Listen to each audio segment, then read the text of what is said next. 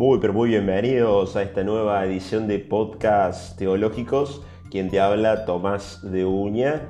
Y como todos los sábados, vamos a estar retransmitiendo esta columna de reflexión sobre la, la, realidad, una mirada de fe sobre lo que vivimos a nivel local y también a nivel mundial desde la localidad de Juárez Selman, en la provincia de Córdoba, Argentina. Así que si te querés sumar, son cinco minutitos nomás en los que vamos a estar dando una mini, una mini interpretación de lo que estamos viviendo hoy como sociedad global.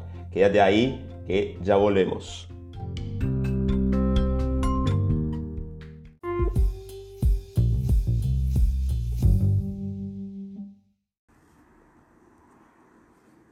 Vamos, vamos, sí, sí, vamos rapidito. De este, de este temita que lo, lo he titulado de la siguiente manera los castillos posmodernos, eh, de colores y, muy finos que nos hemos construido, se han derribado sobre nosotros mismos. O sea, esto que representa la, sociedad posmoderna, la sociedad contemporánea, uno viaja a los que han tenido la oportunidad de viajar, van a diferentes lugares y encuentran castillos tan lindos, edificios hermosos y de gran estatura, pero que esto parece tener una, fragilidad, esto parece tener o revelar sociedades que son frágiles. Y voy a arrancar muy rapidito con una experiencia que tuve ayer. Ayer me estuve comunicando con una, con una docente, una directora de uno de los institutos educativos donde yo doy clases, y me contaba la experiencia de de lo que se vive en su casa. Ella dice, abro una puerta y encuentro gente trabajando como si fuese un ciber. Abro otra puerta y encuentro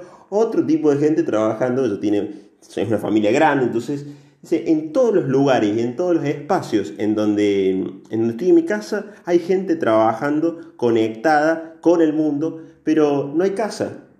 Y ella misma sumaba esto y decía, estos chicos, mis hijos, no tienen madre, es decir, es una casa que no es casa, es una casa que es trabajo. Y uno de, mis compañeros también docentes se preguntaba, ¿no? ¿Dónde ha quedado la casa? Ese lugar de, de encuentro, ese lugar donde uno comparte un mate, ¿dónde ha quedado ese lugar de descanso?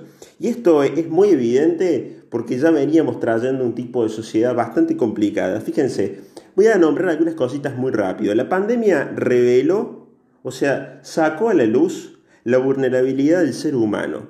Nosotros en el fondo nos creíamos dioses, en el fondo nos creíamos superhombres, así como una definición de, un, gran filósofo que fue Nietzsche, unos todos poderosos, ¿sí? habíamos desplazado a Dios de, su lugar y nos creíamos lo infinitos, ¿no? Y bueno, el bichito este te, te, vino a decir que no, que no sos infinito y que sos frágil. Por otra parte, Em, esta pandemia reveló también una falta de comunión, que ya le veníamos trayendo, una falta de conexión entre nosotros. Vivíamos enjaulados y ahora nos topamos que estamos en, los lugares donde nosotros creamos. Ayer veía algunos festivales que se realizaban en Miami y la gente desde los balcones enjaulados, eso mismo que ellos construyeron, eso mismo es lo que estamos viviendo. ¿no? Em, y en el fondo esto, esto de, de la falta de comunión reveló un individualismo solapado, esta cuestión de egocentrismo, ¿no? esta incapacidad para poder compartir con los demás, que lleva a una tercera, a una tercera cuestión que ha revelado este coronavirus, que es que parece que los recursos, los recursos mundiales, los recursos de la naturaleza, son para unos pocos, ¿no?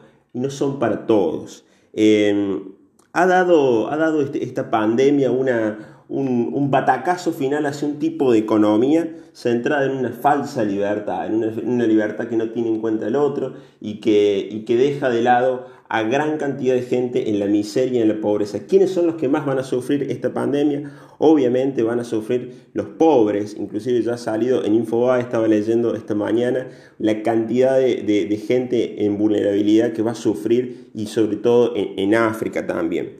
Fíjense, ¿A, qué voy con todo esto? A que intentamos sostener en este tiempo, a pesar de la pandemia, sostener ese falso Dios, sostenernos nosotros como héroes. Fíjense, ¿se acuerdan de esos héroes de las tragedias griegas eh, que, eran lo más exitoso? Y, pero ¿a qué precio, no? ¿A qué precio sostenemos nuestro ego? ¿A qué precio eh, por ahí nos mostramos poco vulnerables. El Papa Francisco se mostraba en algunas de las, de las, de las salidas que tenía un poco vulnerable, pero yo creo que esa es nuestra naturaleza. Somos grandes, pero a la vez somos débiles.